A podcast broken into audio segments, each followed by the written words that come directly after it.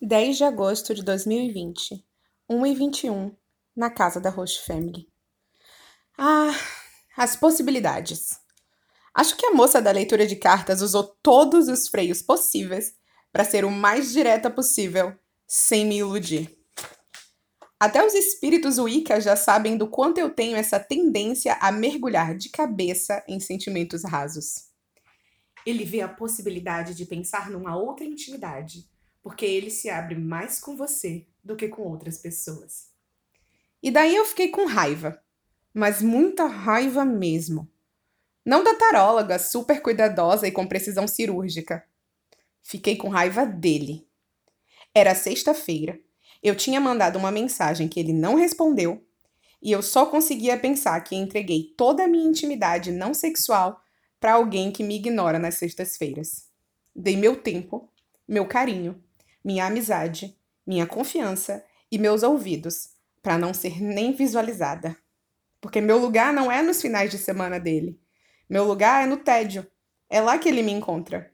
Quando as moças do Tinder voltaram a trabalhar, quando a mãe, o filho, a ex, o mundo voltou à sua vida normal, ele joga para mim o tempo que resta. E eu abano o rabinho como se essa migalha fosse tudo para mim. Abri a nossa conversa, minha mensagem continuava cinza, mesmo tendo sido enviada horas antes do último online dele. Boa garota. Esperando pela próxima migalha de atenção que vem depois do final de semana, né? Que é quando ele se lembra de fazer as coisas que são feitas por obrigação. Que é quando ele se lembra que eu existo.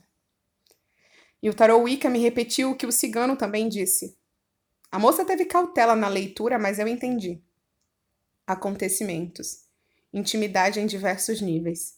Mas a merda da aranha faz com que a necessidade dele de se sentir livre seja mais forte do que qualquer coisa. Meu primeiro pensamento foi: quer saber? Eu mereço mais. E depois fiquei triste. Será que mereço mesmo? Se nem ele, que tem questões, que tem sino, serpente, aranha, nem ele me quer, imagina alguém que seja ainda mais o que me faz pensar que alguém que é mais vai me querer? E outra, por que eu tenho essa necessidade irritante de que algum homem me queira? Digo, algum homem que eu também queira, para ter algo recíproco uma vez na vida. Chorei pensando nisso, em como ninguém me quer e no quanto eu queria não querer ninguém. Chorei até a raiva dele passar. E com ela passou também a raiva que senti de mim mesma mas foi aí que eu tomei uma decisão.